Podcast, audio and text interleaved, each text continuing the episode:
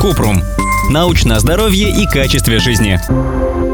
Зачем мыть крупы? В крупе часто содержатся расколотые ядра, мучка, частицы которой не просеялись через сито на производстве и делают кашу вязкой во время готовки. Зерна в плодовой оболочке долго остаются жесткими и портят консистенцию блюда. Частицы песка, мелкий мусор, частицы земли и пыль. Шелуха, частицы стеблей крупы, некачественные зерна, загнившие заплесневелые семена в упаковке.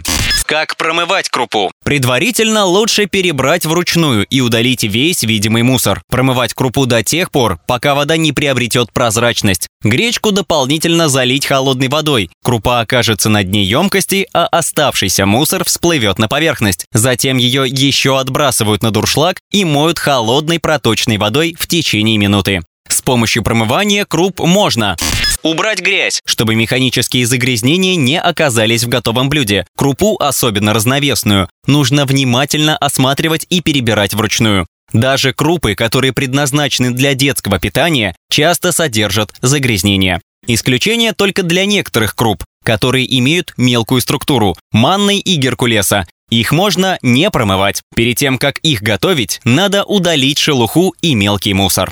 Удалить мышьяк. Неорганический мышьяк – тяжелый токсичный металл, который содержится в почве, грунтовых водах и промышленных химикатах. В пищу он попадает, когда растение поглощает его по мере роста. Мышьяк накапливается в рисе в 10 раз больше, чем в других крупах, из-за того, что рис выращивают на затопленных полях, где вода и почва часто загрязнены мышьяком. Если часто есть такой рис, есть риск заболеть. Возникает тошнота, рвота, диарея, мышечная слабость и спазмы, кожная сыпь. Агентство по охране окружающей среды США классифицирует неорганический мышьяк как канцероген для человека и связывает его с раком легких, мочевого пузыря, почек, кожи и печени.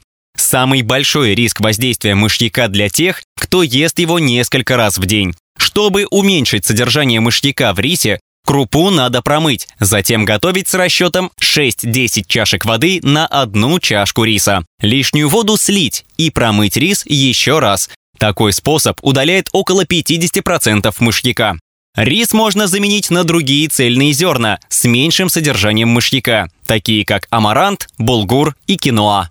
Удалить следы глютен содержащих круп. Зерна и бобы загрязняются глютеном на производстве, когда их обрабатывают, перевозят или упаковывают вместе с глютен содержащими крупами – пшеницей, ячменем или рожью. Важно промывать безглютеновые крупы и бобы, если у человека целиакия – непереносимость глютена. Ссылки на источники в описании к подкасту. Подписывайтесь на подкаст Купрум, ставьте звездочки и оставляйте комментарии. До встречи!